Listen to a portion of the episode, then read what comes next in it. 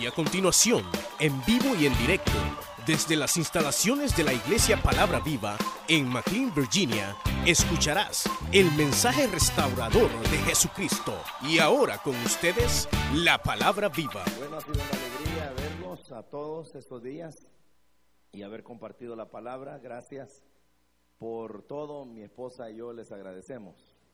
Una de las cosas que gano en esta iglesia siempre es lograr verme la cabeza de arriba, porque, es decir, cuando digo la cabeza de arriba es la parte más elevada, la coronilla, ¿verdad?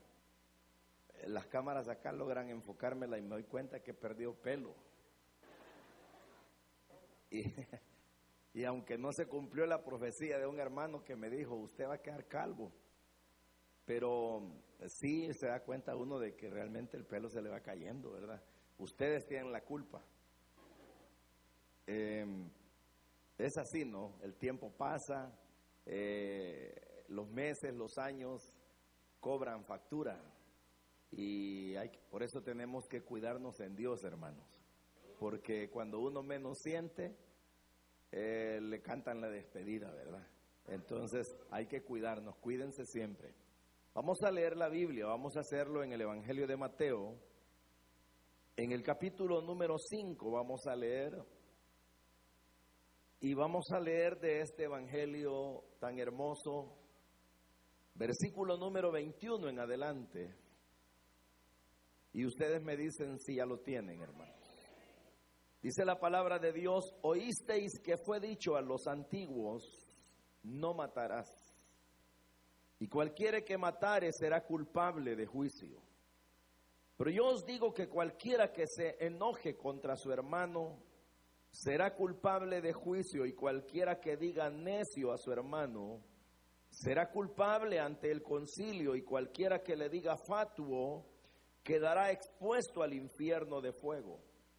Por tanto, si traes tu ofrenda al altar y ahí te acuerdas de que tu hermano tiene algo contra ti, deja allí tu ofrenda delante del altar y anda reconcíliate primero con tu hermano y entonces ven y presenta tu ofrenda. Ponte de acuerdo con tu adversario pronto, entre tanto que estás en el camino. No sea que el adversario te entregue al juez y el juez al alguacil y seas echado en la cárcel.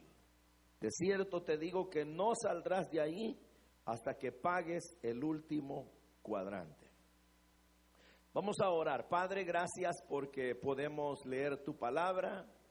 Hemos llegado, Señor, al último de los mensajes de este día como de esta jornada. Tú has sido bueno con nosotros, Señor, no podemos dudarlo. Y por eso te damos la gloria, porque realmente mereces todo reconocimiento, toda alabanza, toda adoración. Te amamos, Señor, queremos siempre agradarte. Y por eso te pedimos que nos des tu palabra para ser entendidos, enseñados de cuál es tu voluntad. Abre nuestro corazón, nuestro entendimiento, ayúdanos a comprender, Espíritu Santo, guíanos. Y haz que esta palabra se aloje en cada corazón, en cada vida, Señor. Salva si hay alguien que no te conoce, levanta si hay alguien que está lejos de ti. Y haz la obra, Padre, en cada vida, en cada corazón sana. Te lo ruego, Dios, te lo suplico, Señor amado, y bendícenos. Todo lo pedimos en el nombre de Jesús. Muchas gracias Jesús. Amén. Pueden sentarse, hermanos. Cuando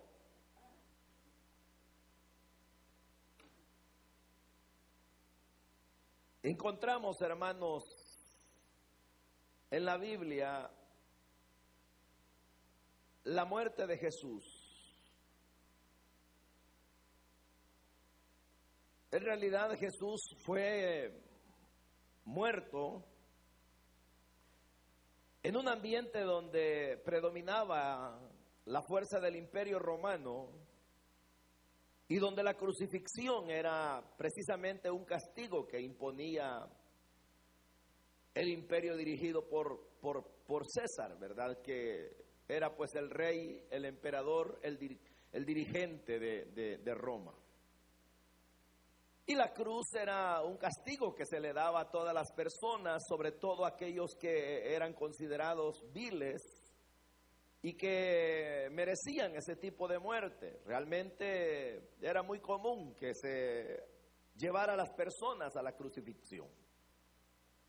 Pero uno pudiera pensar, ¿por qué Jesús permitió, verdad, que le mataran en ese ambiente? ¿Por qué no escoger morir en otro tipo de lugar, con otro tipo de muerte, con otro tipo de eh, circunstancias, sino que fue directamente en la cruz.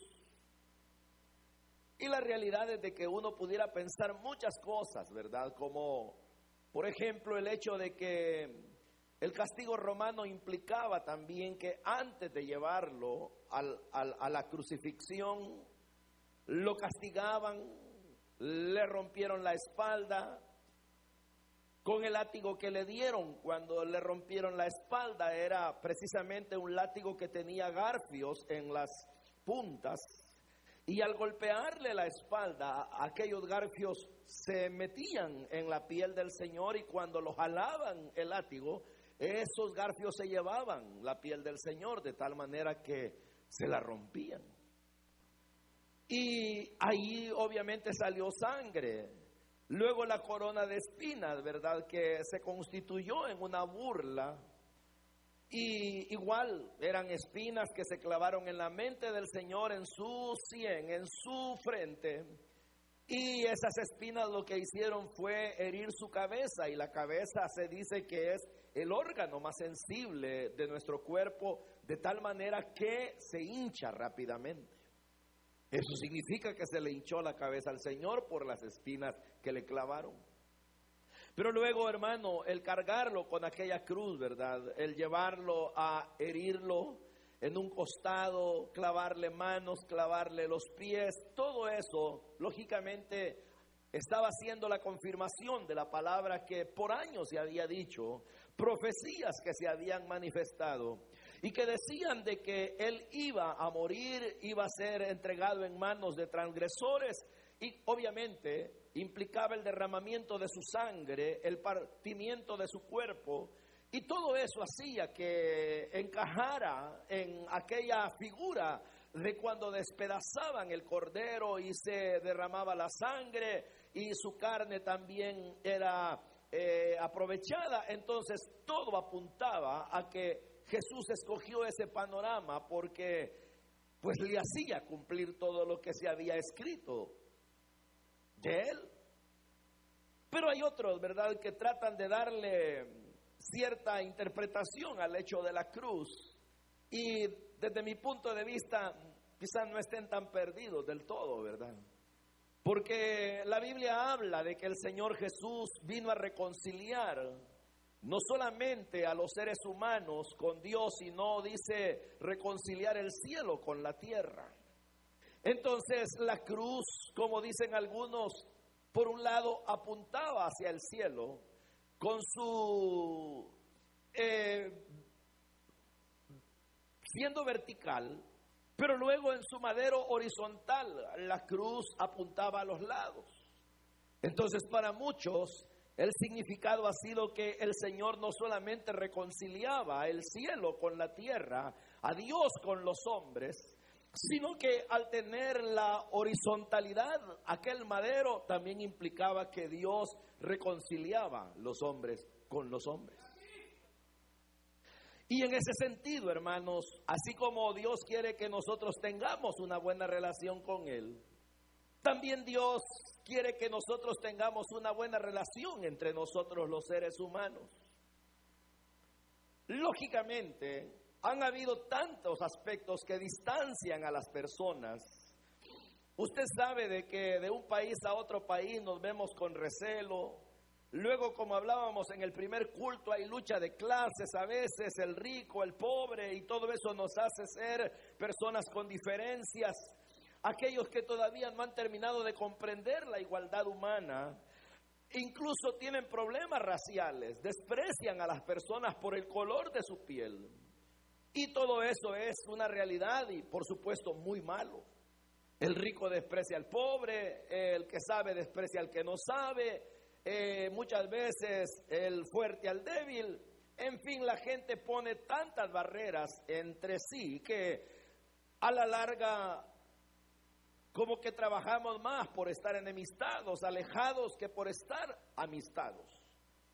Pero luego viene, ¿verdad?, que el hecho de que las personas son distintas y no somos iguales, de manera tal que uno tiene una clase de temperamento, el otro tiene otra clase de temperamento, el uno puede ser así como sanguíneo, muy jovial, muy amistoso, muy agradable, le gusta hacer bromas, y hay gente que no, ¿verdad? Que no gusta de ese tipo de cosas, son enojados, explotan y son coléricos y como que todo el tiempo andan enojados. Y entonces todo eso, ¿verdad? Las grandes diferencias hace que las personas, en vez de encontrar elementos de conexión, hay en elementos que los distancian. Pero luego en todo, en todo eso viene que el distanciamiento o las formas por las cuales pelear no solamente, hermanos, se limitan a lo que pudiera ser la sociedad, las naciones, eh, las personas que tienen diferentes maneras de ser, sino que inclusive esto llega hasta los círculos más íntimos, de manera tal que uno de repente se puede hallar enemistado con su pareja, puede hallarse enemistado con los hijos y muchas veces puede hallarse enemistado con los miembros de la iglesia. Y entonces en eso de hallarse enemistados con la gente de la iglesia, uno de repente puede tener sentimientos contrarios al amor, puede aborrecer, puede, eh, bueno, sentirse mal con los demás. Y probablemente, hermano, va dándole lugar a formas de vida, a sentimientos o acciones más bien que no nos van a ayudar a poder mejorar nuestra relación. Y me refiero a cosas como el enojo. Y eso es lo que Jesús está abordando aquí, ¿verdad? Porque Él dice, en el tiempo antiguo, la ley decía, no matarás. Y ese es uno de los mandamientos. Hay que recordar de que cuando el Señor le dio los mandamientos a Israel, Sabemos que la ley en esencia está contemplada en el decálogo, en lo que Dios le dio a Israel a través de Moisés. Pero también hay que recordar que hubo más mandamientos, pero si uno se limita al decálogo, uno sabe que los primeros tres mandamientos están dirigidos hacia Dios. ¿Verdad? Ámalo por sobre todas las cosas, no te levantes imagen de Él, guarda el sábado. Pero hay otros mandamientos que usted tiene que van dirigidos solo en relación a los demás. No mientas, no codicies lo que el otro tiene, no levantes falso testimonio, no le robes, no lo mates. Y si queremos agregarle el no adulteres, porque eso tiene que ver con los demás. Pero entonces dice el Señor, no mates. Ahora, Él está recordando eso. A los antiguos se les dijo, no matarás. Y Él se está refiriendo a ese, a ese, a ese pasaje, a esa orden. Todos sabemos que matar a una persona es cesarle la vida, es decir, quitarle la vida. Y eso es malo, es pecado, es desastroso. Eh, desde todo punto de vista que uno lo quiera ver, el matar es malo, no es de acuerdo a la ética de vida. Pero entonces, ¿qué ocurre? Viene el Señor y dice, oyeron que fue dicho, no mate. Pero lógicamente, ¿verdad? Para matar a una persona, formas han existido de matarla, a balazos, a cuchilladas, empujándola a un precipicio, qué sé yo, ¿verdad? Ahorcándola. E, e, existen tantas maneras. Pero viene Jesús y ahora que él aborda el mandamiento y dice, oísteis que fue dicho a los antiguos, no matarás, y se está refiriendo al acto mismo de quitarle la vida a una persona, él dice, pero yo os digo, si allá se les dijo, no matarás, y se les dijo que cualquiera que matare será culpable de juicio, yo les digo ahora que cualquiera que se enoje contra su hermano será culpable de juicio. Pero aquí ya no la puso bien seria, ¿verdad? ¿Por qué? Porque si allá se refería a, a cristalizar un acto, a llevarlo a cabo, de quitarle la vida a una persona, ahora no está hablando del acto mismo, ahora está hablando de lo que lo provoca. En otras palabras, no está hablando de la muerte como un acto aislado o como un pecado condenable, sino más bien la ve como el efecto de algo que la provocó, que llevó a alguien a quitarle la vida a su prójimo, pero el Señor no está en este caso viendo el resultado, Él se está yendo a la raíz de todo. ¿Y cuál es la raíz? Él dice el enojo. ¿O no? Pero yo les hago una pregunta. ¿Quién de ustedes no se enoja? ¿O quién de nosotros, vaya, para meterme yo en el guacal? ¿Quién de nosotros no se enoja? Ah, ¿nunca se han enojado? Les pregunto, a un hermano ancianito, gran siervo de Dios. Llegó con su esposa a una entrevista y los dos siervos de Dios y ancianitos. Y le dicen a ella, se ven bien felices ustedes hermanos, han sido un matrimonio ejemplar. Nunca han peleado. Les preguntó el que los entrevistaba y le dice la viejita, si supiera, le dice que lo he querido matar miles de veces.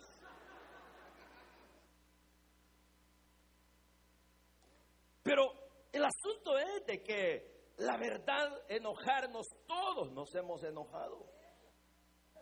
De repente lo que hace otra persona, lo que nos dice o lo que no hizo, que le dijimos que hiciera y no lo hizo, nos molesta. Nos molesta cuando los demás provocan algo que altera nuestros ánimos. Entonces, ¿cómo es, verdad? Porque Jesús está diciendo, allá en el antiguo tiempo se dijo, no maten, pero aquí está diciendo, hey, yo estoy diciendo que aquellos que mataban era culpable de juicio, pero yo les digo ahora que con solo que se enojen. Entonces, si así fuera, ya nos condenaron a todos. Porque ustedes y yo ya dijimos que nos hemos enojado. Y muchas veces nos enojamos con, con, todos, con la familia, con los hijos, hasta con Dios nos enojamos. Con la vida. Y hasta nos enojamos con nosotros mismos. Entonces, ¿qué será verdad? El Señor está diciendo entonces, no tengan ningún tipo de enojo, porque por otro lado, más tarde el apóstol Pablo dice, con el correr de los años, enójense, está bien pues, pero no, no vayan a pecar. Es más, dijo, cuando se enojen, no dejen que el sol se ponga sobre vuestro enojo.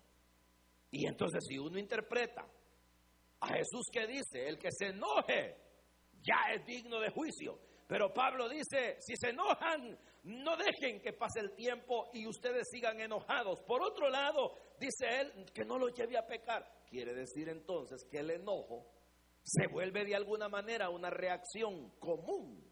No hablemos normal, porque quizás decir normal estaríamos yéndonos más allá del límite, pero digamos que es como que propio de que las personas algo nos afecta, nos enojamos. Pero ¿qué está diciendo, por ejemplo, Pablo? No dejen que el enojo eche raíces, que se vaya profundamente al corazón, ni que pase el tiempo, pero por otro lado también que no lo lleve a cometer errores. Entonces cuando Jesús dice, el que se enoja contra su hermano, ese será culpable de juicio. Ahí está diciendo ese sentimiento adverso que no se debería de tener. Por eso digo que no lo podemos llamar normal, ¿verdad? Porque el enojo al final es un resultado de la carne. Pero entonces, ¿qué ocurre? De que el Señor está diciendo, tengan cuidado, porque la situación es que alguien que se enoja y no controla el enojo, y no lo corta rapidito y evita que lo lleve a cometer un error o muchos errores, entonces va dejando que esto vaya echando raíces, echando raíces, echando raíces, y entonces dice el Señor, ya no solamente será una persona que se enoja, sino que va a ser capaz de insultar a los demás. Cuando dice, ya no solo se enoja, sino que le llama necio.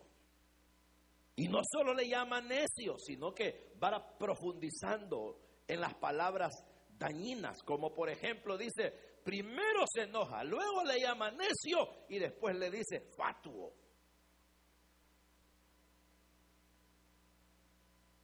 Ya saben que es fatuo, ¿verdad?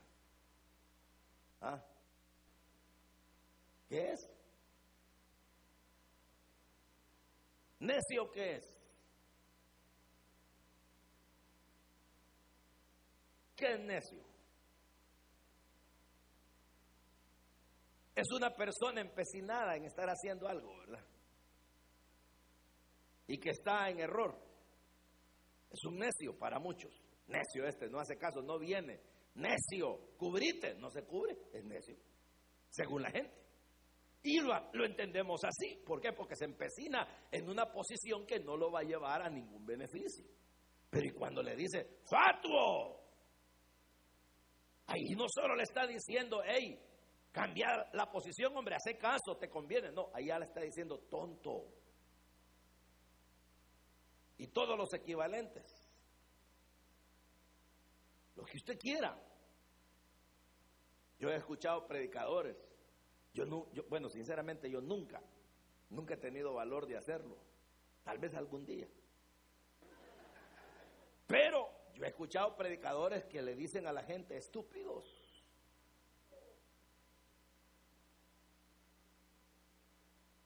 Pero el punto es que esta palabra fatuo, hay versiones que así la traducen.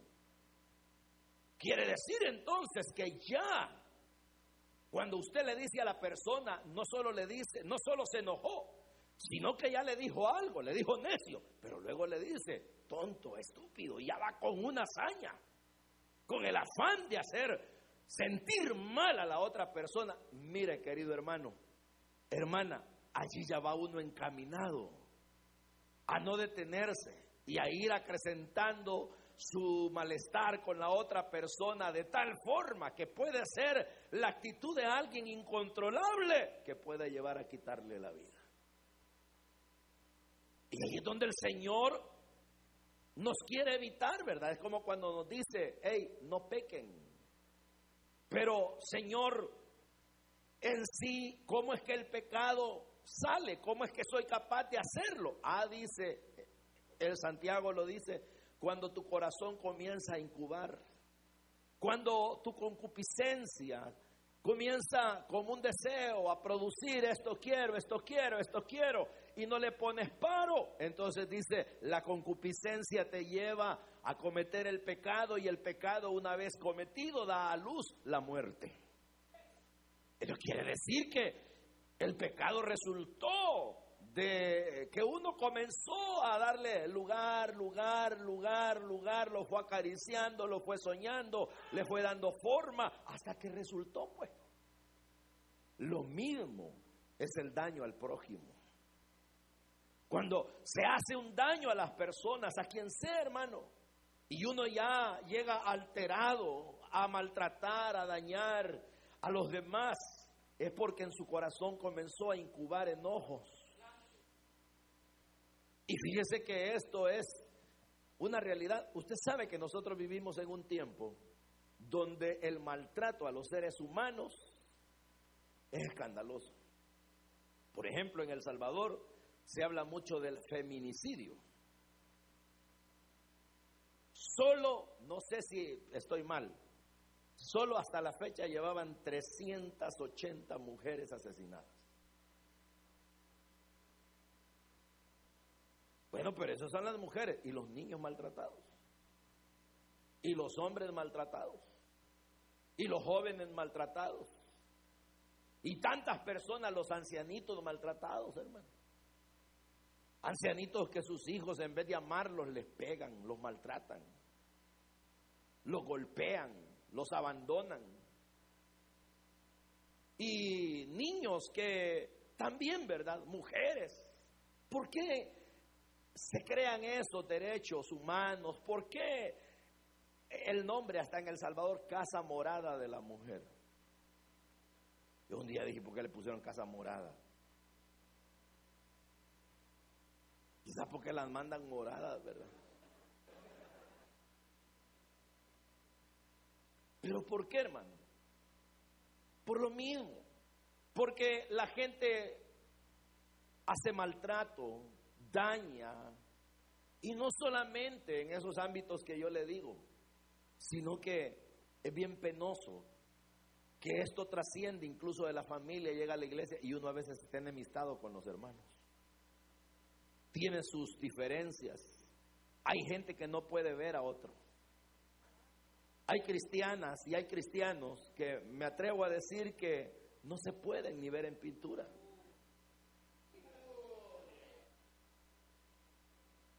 Y quiero que le diga algo.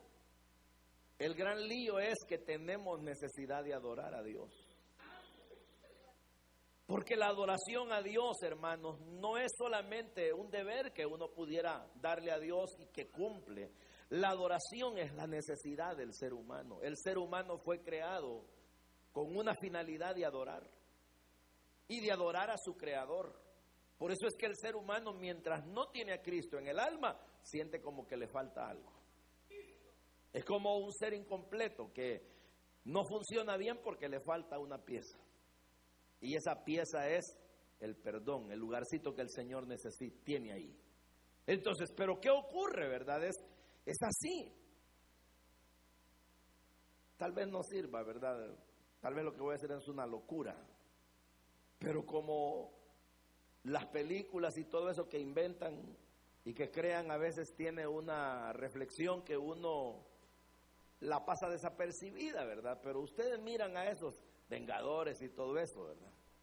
Pero ustedes miran al individuo que no puede movilizarse y se acaba si no tiene una cosa aquí en el pecho.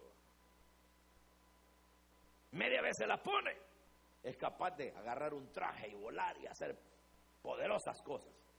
Pero eso que uno mira en las películas, uno solo lo ve, pero esas son las realidades del ser humano. El ser humano anda un hueco en el alma. Y ese hueco, mientras no lo llena, el ser humano no funciona bien. Se debilita, se muere, se pierde, se marchita. Nada lo levanta.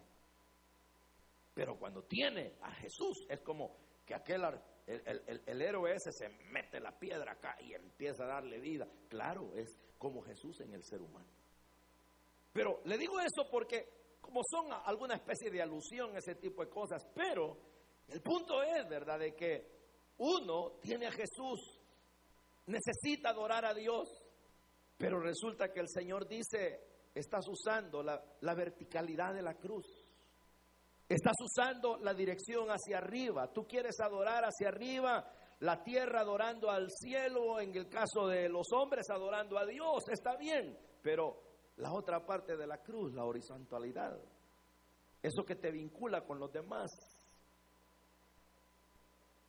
¿Cómo la tienes? ¿Por qué? Porque tú vienes al altar a adorarme. Tú vienes a cantarme. Tú quieres servirme. Quieres diezmarme. Quieres hacer un montón de cosas por mí, podría decir al Señor. Pero ya arreglaste la situación con tu hermano. Porque mientras no la arregles, no puedes ser un adorador genuino. ¿Cómo vas a venir al altar tranquilo? Mejor levántate, deja todo pendiente y ve donde tu hermano. Ponte de acuerdo. Ese enojo que tienes, que no te siga carcomiendo, que no se vaya a convertir en amargura de corazón, porque un corazón amargado, un corazón ya con raíces profundas de amargura, hermano, aparte de que vive en pura hiel, es capaz de destruirse a sí mismo y no mide la destrucción que hace a los demás. Entonces dice el Señor, todo va con el enojo. Entonces ustedes no permitan cuando se enojen con alguien, con un hermano, con quien sea hermano. No les digo, está bueno que se enojen, no, pero si se enojan, no le den chance a ese enojo. Córtenlo rápido. Si fue ya cuando venían para el culto, antes de bajarse de la ven, pónganse de acuerdo. Si fue con la mujer que pelearon, miren, antes de subirse al carro, pónganse en acuerdo, hagan las paces, lloren juntos. Y si el otro dice, pero es que él tuvo la culpa, aunque el otro haya tenido la culpa, vaya usted y ponga la cosa en paz, pida perdón, arrepiéntase, pero es que el otro tuvo la culpa. No importa, lo importante es que hagan la paz. Echa la paz, el otro probablemente reconozca y diga, no hombre, si el culpable fui yo. Pero ya se logró. ¿Por qué, hermano? Porque el problema es que media vez la, la relación humana va permitiendo fisuras, va permitiendo rupturas, esas se van desgarrando, desgarrando, desgarrando, desgarrando. Y llega un momento en que probablemente uno no va a agarrar una pistola y le va a matar a otro. Pero es equivalente, dijo Jesús. Para mí, dijo Jesús, equivale que si aquellos mataron haciendo realidad el acto mismo de matar, yo les digo a ustedes que ni siquiera se enojen. Porque si se enojan, van a profundizar. ¿Y a dónde van a llegar? A la ira. ¿Y qué les va a provocar la ira? Un descontrol. Les va a nublar la mente. No les va a permitir uso de razón. Les va a quitar hasta el hambre. Se van a enfermar. La sola presencia de la otra persona les va a hacer difícil. Si es en la célula y llega el líder y es con él el, el lío, se van a ir ustedes de la reunión. O van a estar tragando grueso ahí. Si es el líder igual con el superior, yo me acuerdo de un hermano, pobrecito. Llega un día y me dice, era un diácono, un servidor, y me lleva la esposa y dice, pastor, venimos a que nos dé un consejo. Y el consejo, pues yo se lo di, se lo di como debía darse, pero él no quería el consejo. Es decir, él quería que yo le aceptara lo que él decía. Y como no le acepté y le di el consejo adecuado, y resultó que lo que yo le estaba diciendo era la verdad, él se enojó. Entonces se levantó abruptamente, me amenazó, me dijo, no le rompo la cara ya. Otro día se la voy a romper. No, hablando en serio. Pero ¿saben qué? De repente venía él así y yo acá. Se tiraba por allá. Nomás me miraba como que miraba a su peor enemigo. Si yo iba a predicar, se salía. No me toleraba. Y yo no le había hecho daño. Él había agarrado un enojo conmigo sencillamente porque yo no le aprobé su propuesta. Y la propuesta que él me daba lo iba a llevar a pecar. Y yo quería evitar que él pecara. Y como no le aprobé, se enojó. Entonces me mandaba a decir, dice el hermano que él que nomás lo encuentre, le va a pegar. Bueno, decía yo, está bien. Y así me lo encontré varias veces, no me pegaba. Una vez me dijo, sí, me dijo, me lo encuentro. Y me dijo, no le doy ya porque ahí están los otros diáconos. Bueno, dije yo. No, y de ver, yo esperaba cualquier ratito. Mi hermano, fíjese que aquello lo fue consumiendo. Yo no sé si eso, pero eso lo fue consumiendo y consumiendo y consumiendo y consumiendo y consumiendo, que llegó a agarrar una borrachera de meses. Cayó de la obra de Dios, perdió sus bienes materiales, ya ahí en el fondo se arrepiente y, y todavía no tiene valor de irme a decir, hermano, disculpe si lo ofendí. Desde afuera me mandó a decir, dice aquel que lo perdone. Y entonces yo le mandé a decir, díganle que sí que lo perdono. El caso es que volvió a servir, de repente, ¿qué le pasó? No sé, hermano, no le puedo decir qué le pasó después, pero el asunto es que vuelve a caer y se muere. Yo no sé, eh, de verdad, pero le puedo contar el otro que me pasa. Viene y se levanta una... Vengo yo, ¿verdad? Y le digo a un auditor, hermano, hágame un favor, audíteme las propiedades de la iglesia, quiero ver cómo está todo. Bueno, me dice, y de repente lo veo enojado conmigo. Y me dice, hay un desorden fiscal aquí. Pues sí, por eso quiero que, que me ayude, le digo yo, porque yo necesito ordenar. Y empezábamos a ordenar la contabilidad de la iglesia. El caso es que de repente viene un hermano y le hace una mala pasada económica a una persona de ese grupo que estaba ayudándonos a poner las cosas en orden dentro de la iglesia. Y nombre, y la van agarrando conmigo otra vez, ¿verdad? Y entonces se reúnen los abogados y me empiezan a señalar así, preso lo vamos a llevar, ya va a ver, lo vamos a hundir.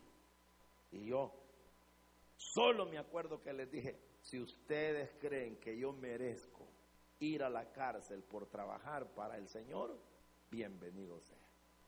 Pero el asunto es que esa noche se miraban los rostros como que si no solamente era un enojo por ser enojo, sino un odio, una ira, aquello que consumía a las personas, como que hiel había en su interior. Mira, hermano, yo sinceramente no lograba entender, le digo de corazón, no lograba entender eso, porque esa gente de repente se había puesto así y tanto les hizo daño aquello que se esparcen y uno de ellos agarra el carro, yo no sé qué iba pensando y en una curva, y se mata.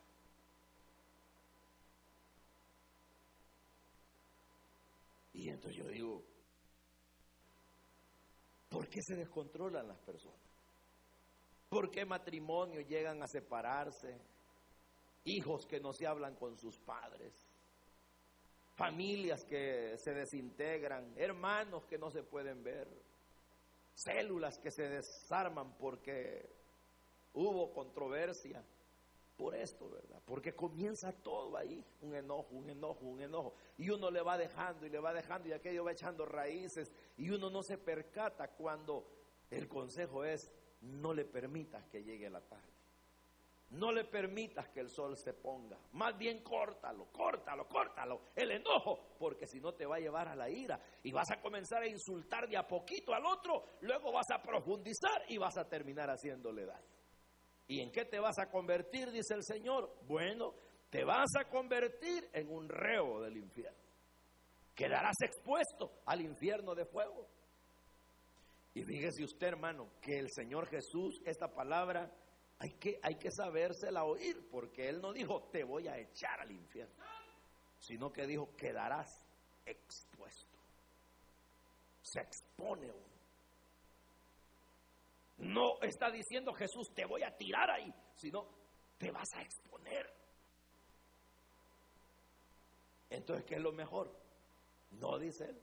Para que haya una línea abierta para arriba, arregla también la de los lados. De modo que, si te acuerdas que tu hermano te ha hecho algo malo, mejor ni esperes que él venga a pedirte que se solucione la cosa. Ve tú y dile, hermano, pongámonos de acuerdo. Te ofendí, perdóname. ¿Me ofendiste? No hay nada, hermano. Sigamos siendo amigos. Y si no me querés ya, pues frecuentar, no importa, pero hagamos la paz. Tú eres mi hermano, tú amas a Dios, tú quieres adorar a Dios, yo también. Tú necesitas de Dios, yo también. Tranquilo, hermano, para que no haya más. Hermana, de acuerdo. Y entonces dice, presenta luego tu adoración. Y luego viene el Señor, reitera y dice, es en el camino, hermanos, es en la vida que uno se tiene que poner de acuerdo con sus hermanos, con los que tiene alguna diferencia. ¿Por qué? Porque llegará el momento cuando habrá una determinación, un juicio sobre nuestras acciones y ya no habrá reversa. Ya no habrá manera de poder solucionar las cosas que solo la vida nos permite rectificar. Y dice, por eso ponte de acuerdo en el camino mientras vas, ponte de acuerdo con tu adversario. ¿Quién puede ser tu adversario? Familiar, tu hermano, pero ponte de acuerdo. Tranquilo, ¿para qué? para que cuando llegue el momento de una deliberación no te encuentren culpable. ¿Y esto qué hace, hermanos? Lo que hace es permitirnos relaciones más fuertes. Porque una familia, un papá que se enoja, yo tenía ese problema cuando mis hijos comenzaban a crecer, yo de repente hacían algo y me, me colmaban la paciencia. Y me acuerdo de una vez que hasta mi esposa me exhortó pues porque vengo yo y sacó el cincho y ¡pah! y le cruzo la cara a uno de ellos. No, hombre, le dejó un latigazo aquí.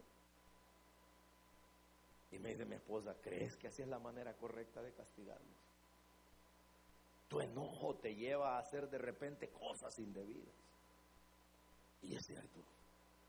Dije, yo no puedo, no puedo permitir que el enojo vaya cobrando territorio en mí. Voy a dañar a mis hijos, voy a dañar a mi familia.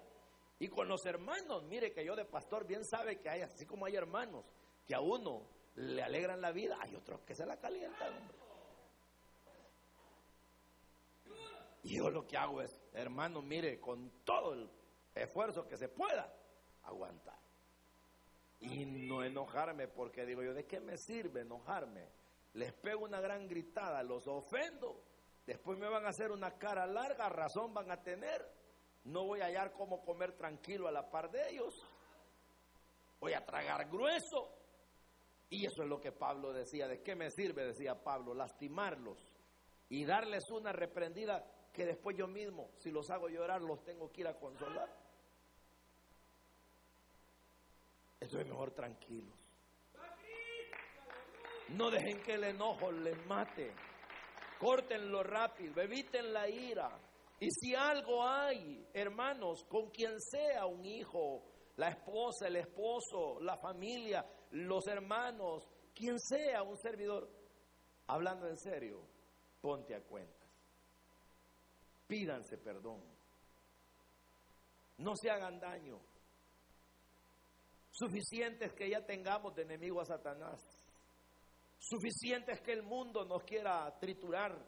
Suficiente ya con una naturaleza que cada uno tiene que estar luchando por superarla, que es caída, tratando de hacerse del nuevo hombre y que entre nosotros vengamos y nos hagamos complicada la vida. Ya no, hermano, no hagamos nada de eso, no, ya no. Y, y los demás que provocamos a enojo a los hermanos, ya no provoquemos, hombre. Tratemos de no hablar los malos unos de los otros. Habla, habla en serio. Y si le van a contar algo de otro hermano, eh, mire, si el que se lo va a contar es una persona honesta, hasta ahí que llegue, no lo divulgue ya. No andemos hablando nada. ¿Por qué? Porque al final provoca enojos, enojos, enojos. Y hay familias que se han enemistado. Y hay hermanos que han dejado de hablarse, de, de, apoyarse por eso mismo. Entonces, yo lo veo, usted sabe que Pablo era enojado, ¿verdad, hermano? Pablo era, dicen los estudiosos que Pablo era colérico. Y un día Juan Marcos, que ese Juan Marcos tuvo un proceso, entonces viene y dice Bernabé, que era el tío, vamos, le dice a hacer la obra. Ah, yo voy, dijo el muchacho, se emocionó. Allá cuando vio que estaba largo el viaje, yo ya mejor me regreso, dijo, ay, ¿para qué fue? Inútil, ¿verdad? Allá con los días, dice otra vez Bernabé, vámonos otra vez a hacer el viaje de la obra de Dios, llevemos a Marcos. No, le dijo yo, ese tipo no lo quiero. Y mire usted, tanto llegaron a tener diferencias que ahí se separaron los dos grandes amigos. Pablo y Bernabé nunca más volvieron a andar juntos. Y yo no sé, algunos dicen que Bernabé se llevó, así dice la Biblia, se llevó a Juan Marcos, pero algunos dicen que lo preparó. Y Bernabé, como era un hombre bien paciente, ¿verdad? Lo fue ayudando, le apoyó en sus flaquezas a modo de sacarlo adelante. Pero lo bonito es que con el tiempo Pablo, como era cristiano, ¿verdad? Y daba los consejos y trataba de no quedarse sin ellos. Sin duda que dijo, sí que la volteé yo. Pobrecito ese muchacho. Y más que le cuentan, viera qué bonito predica ahora. Viera que es un buen siervo. Sí. Él reconocía, tráiganme, lo dijo, porque me es útil para el ministerio. Yo no sé pero ese momentito, ¿verdad? De que le digan, hey Pablo, aquí te traemos a Juan Marcos. Y usted se ha puesto a pensar, hermano, que de repente Pablo, viendo al joven y con los brazos abiertos y el Juan Marcos, ¿verdad? Ahí un poco cauteloso. ¿Y qué pasó? Me desechaste, me echaste, me anulaste. Y el otro, muchacho, Dios te bendiga, perdóname. No sé, me imagino que Pablo le dijo, perdóname, hijo. El día que yo me enojé y que te eché la verdad, yo no quise que me acompañaras, pero ahora veo la obra de Dios en ti, me equivoqué, perdóname. ¿Me querés apoyar en el ministerio? Y como el otro sabía el calibre de Pablo, dijo, con gusto. Pero reconcilio, hermano. No te vayas a la tumba sin ponerte a cuentas. No dejes que llegue el día de mañana, hermano. No esperes a morirte. Ahorita, ¿qué horas son? Las seis y veinte son. No dejes que lleguen las diez de la noche sin que hayas arreglado tu relación con los demás. No permita que llegue el día de mañana y te encuentre airado enojado, te vas a enfermar tú y te puede llevar a provocar una, un daño a otros que Dios no te lo va a perdonar. Y cuando digo que no te lo va a perdonar es porque nos está avisando y Él dice, te expones al infierno, te expones, te expones. No lo permitas. Mejor esforcémonos. Mire, ahí sí que esforcémonos por tolerarnos. Porque una de las cosas que yo he comprendido plenamente, que yo no puedo hacer que la gente sea como yo. Y estoy seguro que si usted quiere que yo sea como usted, ya perdió. Entonces, ¿qué nos queda? Recibirnos como somos. ¿Y cómo es este? Este es relajo, hermano. Bromista, fregón. Le pone apodos a uno. Aguantemos. Y este otro como ese, este bravo, hermano. Mire, no le haga una broma, no se la hagamos, hermano. Y este es parlanchín, hermano. Este habla hasta por los codos. Oigámoslo. Y este, a cucharadas hay que sacarle las cosas. Ni modo. Que fíjese que vamos a comer este. Siempre pone, este no pone nada.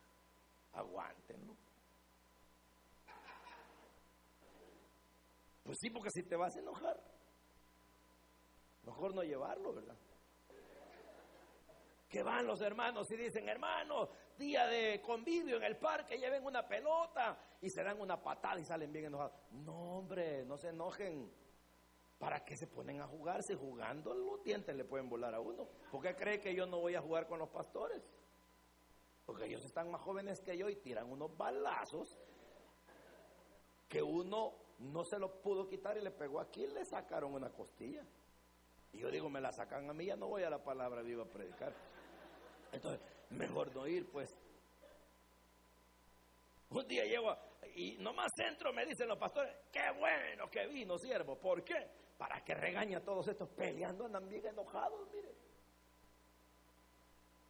Esto uno debe de saber que si uno se relaciona con nosotros, si es un juego, si es la cosa. Es más, vaya, aún están las cosas de la Biblia. Hay uno que piensa una cosa, piensa otra.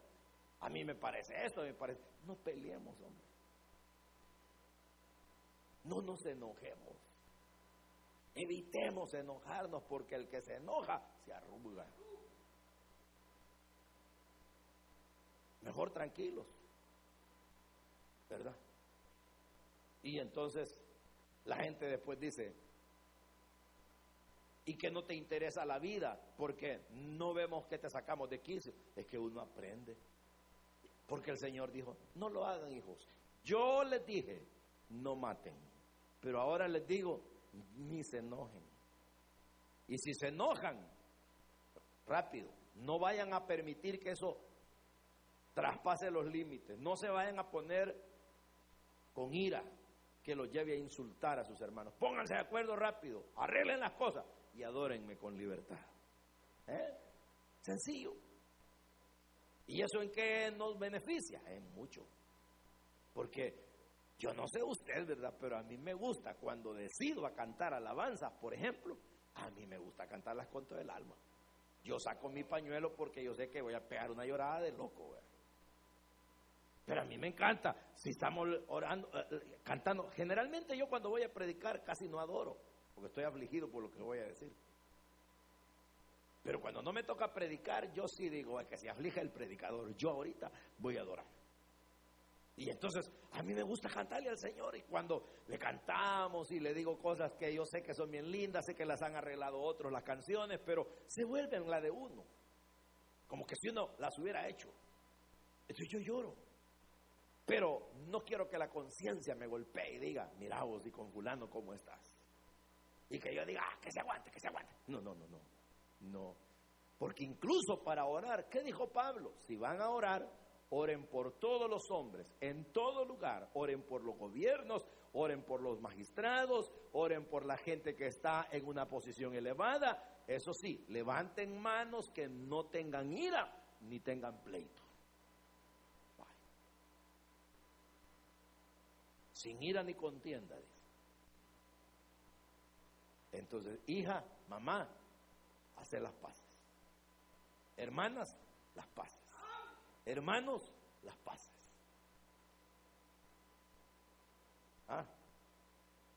Y si se pelearon con un converso, con el patrón, con el compañero de trabajo, vayan a pedirle perdón mañana. Hagan algo, no sé, pásenle comprando un Starbucks. Y díganle que te traigo un cafecito, que te agarró vos. No, nada. Vengo a hacer las paces con un café. ¿Verdad que sí? ¿O no le gusta la idea? ¿Le gusta vivir peleado? A mí no, ¿verdad? Porque esto daña el corazón. Y termino diciéndoles que la gente que no hace las paces con los demás se enferma, hermano. Pero no se enferma solo del alma, se enferma del cuerpo.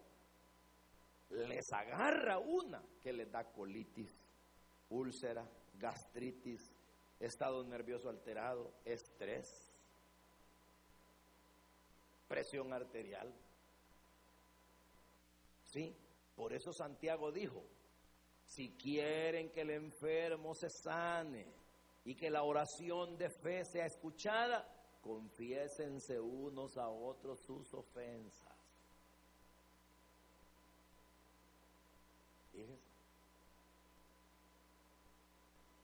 ¿Cómo la ven? Y luego van a ser sanados. Porque es que siempre es así. El alma tranquila le da salud al cuerpo. El alma intranquila enferma hasta los huesos. Y tal vez la artritis que tenés es de eso, hombre.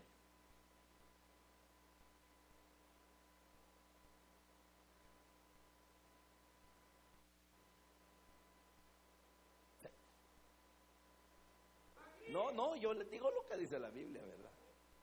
Prueben tal vez, después de una, hacer las paces con la gente, fíjese hermano que yo tenía un dolor de estómago, que yo pensé que, mire, se me iba a reventar el intestino. ¿Y qué pasó? No, no sé qué, bien tranquila ando ahora todo lo que como me cae bien, hasta chile estoy comiendo y me cae bien. ¿Y, qué ha hecho? No, nada. Bueno, la verdad es que tenía una amistad con un hermano y me fui a poner a cuenta. Eso era, hombre. No, podría ser, podría ser. Podría ser. Lo que les digo es lo que dijo Jesús. Solo se los voy a leer y con esto termino. Oíste que fue dicho a los antiguos, no matarás. Cualquiera que matare será culpable de juicio.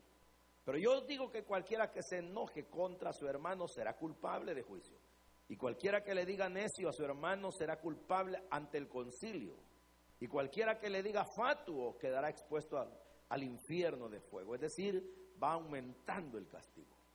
Primero, un juicio, como quien dice, una opinión severa. Pero luego ante el concilio, ante los que tienen sabiduría para juzgar. Y luego ante el infierno, donde no hay un castigo que se pueda revertir. Entonces dice, por tanto, si traes tu ofrenda al altar y ahí te acuerdas de que tu hermano tiene algo contra ti, Deja allí tu ofrenda delante del altar, anda, reconcíliate primero con tu hermano, entonces ven y presenta tu ofrenda, ponte de acuerdo con tu adversario pronto, fíjese, pronto, entre tanto que estás en el camino, entre tanto que tienes la vida, entre tanto que tienes la oportunidad, entre tanto que lo tienes cerca. No sea que el adversario te entregue al juez y el juez al alguacil y seas echado en la cárcel. De cierto te digo que no saldrás de ahí hasta que pagues el último cuadrante. Hermanos, solo para finalizar, aprovechemos la vida. Mire, esto de que uno ahora está con los hermanos es algo tan incierto de repente porque algo puede pasar. Aquí estamos y cuando menos uno piensa, ¿qué sucede? Ah, fíjese que el hermano fulanito eh, acaba de pasarle un accidente y murió y uno tal vez tenía problemas con esa gente. O es uno el que se va y el otro dice, yo con el hermano no había hecho las paces. No, hombre, entre tanto que estás en el camino. ¿Verdad? Satanás se ve avergonzado cuando nosotros hacemos esto. Entonces, finalizo. En ese sentido, la cruz para arriba te reconcilia con Dios y la cruz a los lados reconcilia con nosotros. Oremos. Oremos hermanos. Oremos para que Dios nos ayude. Y usted considérelo, ¿verdad? Si el mensaje no fue para usted, archívelo. Si la enseñanza fue algo para usted.